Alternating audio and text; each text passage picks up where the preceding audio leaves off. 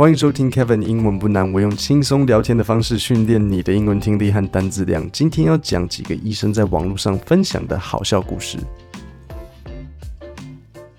如果你是医生，或是你有朋友是医生，你应该知道，从他们嘴巴讲出来的故事，通常是让人吃不太下饭的。所以我要先讲哦，今天的故事，如果你听到一半受不了，觉得哦哦，Kevin，你到底在讲什么，或者是我到底在听什么，你不要太惊讶，那你就下礼拜三再回来。可是我下礼拜三可能也会讲，看看看看。好，所以你选择继续听是不是？好，我会先讲一次故事，解释几个单字，然后再重新念一次给你听。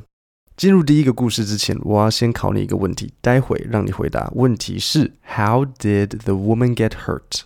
This was in rural Alabama. A middle aged married couple came to the ER after they had been drinking for almost the entire night. Things got heated and they got into an argument. The woman eventually fell off the porch of their house into the shrubs a few feet below.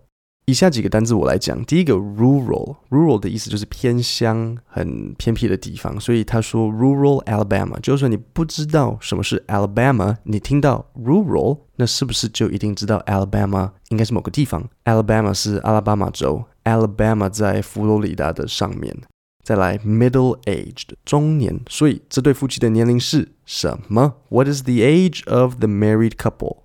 couple？They are middle aged。再来，ER，ER 是 emergency room 的缩写，你能够猜出来什么是 emergency room 吗？Emergency 紧急，room 房间，所以 ER 是急诊。再来，things got heated。things got heated 的意思就是说，开始大家快要吵起来了。那你你如果想要说你老板跟某一个同事快要吵起来，快要吵架，你就可以说 things got heated between my boss and Jenny。再来，porch。什么是 porch？外国人的房子都在一楼嘛，但是他们会架高，所以你进家门要先爬楼梯往上走。那走到最上面会有一个类似平台的东西，一个一个大平台。那你可以在那个平台放几张桌子、椅子，那很舒服。那个平台就称为 porch。最后一个单字 shrubs 就是灌木丛。So the wife fell off the porch and into the shrubs，他从 porch 摔下去，掉到灌木丛里。好，那我再念一次。This was in rural Alabama. A middle-aged married couple came to the ER after they had been drinking for almost the entire night. 他们整个晚上在喝酒。Things got heated and they got into an argument. The woman eventually fell off the porch of their house into the shrubs a few feet below.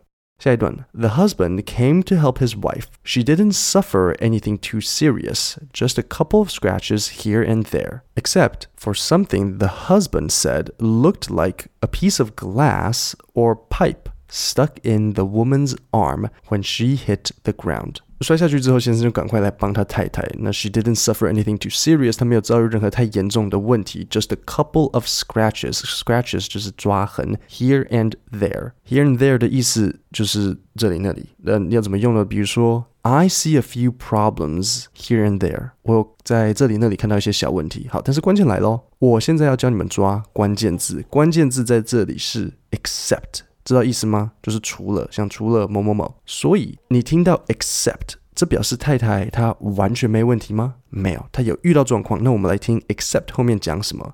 Just a couple of scratches here and there, except for something the husband said looked like a piece of glass or pipe stuck in the woman's arm when she hit the ground. 再一次，except for something，除了有某个东西，the husband said looked like，先生说看起来像。哎，对了，你们知道看起来像的英文吗？looks like，好像有人不清楚 look 跟 look like 的差异。look like 因为有 like，所以是看起来像某个东西，这表示 A B 要做比较。例如 ，John looks like a monkey。如果我说 John looks monkey，这样就不行。 你有 monkey 一定要用 looks like a monkey，什么时候就用 looks？当你没有要做比较的时候，John looks angry，John looks sad，这样清楚 looks 跟 looks like 吗？所以太太手臂卡了个看起来 looks like 玻璃或是像一个水管的东西。好，下一段，They decided to not come to the hospital because the husband thought he could remove this object himself. He got his largest pair of pliers and gripped on to this glass pipe looking thing stuck in his wife's arm. He pulled and pulled, trying to remove this object, but it wouldn't budge. 考你，所以他们有去医院吗？答案 没有，the couple did not go to the hospital。好，我要讲几个单词。第一个，pliers，钳子。如果哪天你遇到外国的技师，你想要跟他借钳子，你就可以跟他说，Can I borrow your pliers？再来，grip， 抓住。那这里当然是夹紧。那 the husband gripped on to this glass or pipe thing。好，再来，stuck。卡住，最后 budge 移动。他说 the thing wouldn't budge，那个东西就是不会移动。好，那现在再听一次。They decided to not come to the hospital because the husband thought he could remove this object himself. He got his largest pair of pliers and gripped on to this glass pipe looking thing stuck in his wife's arm. He pulled and pulled, trying to remove this object, but it wouldn't budge. 所以太太手上卡了东西，something is stuck on the wife's arm, but they wouldn't go to the hospital. 下一段，the alcohol started wearing off on both of them, and they decided to finally come to the ER. 这段我要讲 wearing off 开始消退，the alcohol started wearing off 开始酒退，and they decided to finally come to the ER.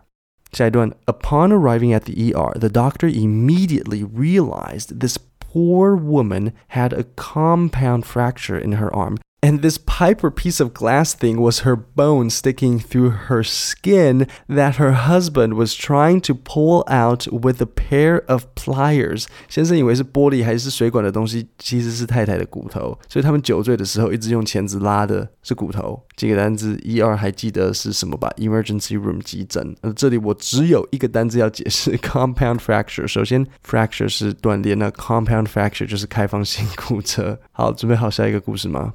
先考你这个单词 rural，还记得吗？偏僻很乡下的。再来 OBGYN，这个是 obstetrics and gynecology 的缩写，意思是妇产科。那因为是两个单词太长，所以大家都讲 OBGYN。再来，待会你会听到这句话：The baby had fully crowned，表示婴儿的头已经快要从妈妈身体里面跑出来了，婴儿的头头已经可以看到了。Crowning 就是指婴儿头已经差不多要出来了。然后最后一个单词 anus，肛门。OK，我们来听故事。OBGYN student, I was delivering my first baby. Delivering a baby 就是说要接生小孩. It was an older lady from the rural side of town. When I asked her to push as the baby had fully crowned, the baby 要出来了. A vat of worms exited her anus. I'm talking at least 60 live worms. I gagged so hard but managed to keep a straight face throughout and deliver the baby. I realized then and there that OBGYN was not for me. 我其实自己都讲到有点头晕，所以什么从这位太太的肛门跑出来 ？A wad of worms. A wad 就是一坨，然后 worms 就是虫，而且不是死的，是 live worms。这位医生说的，I gagged so hard, gagged, G A G G E D, gagged 就是恶心想吐的那个动作，就是让你会这样，呃，这这就是 gag。But managed to keep a straight face。什么是 keep a straight face？意思就是扑克脸，表情不动。也许你可以说，When my boss farted during the meeting, I wanted to laugh, but I managed to keep a straight face. Manage 意思就像是控制，成功的控制住。那最后一个片语，I realized then and there that OBGYN was not for me。为什么说 then and there 跟 here and there 有什么差别？注意哦，then and there 是当场那一刻，I realized then and there，我当场发现。那这个 then 你把它想象成是那时候，我在那时那里的那个时候。Here and there 不一样，here and there 是这里那里。 这样可以理解吗？所以这位实习医生就决定了，他当场决定他不适合妇产科。今天的故事还可以吗？我其实还有好几个，下礼拜三就是可能再一个吧。那今天就到这里，我有把这个字稿放在下面的说明里面。周末记得乖乖复习一点英文。我们下礼拜三见，谢谢大家。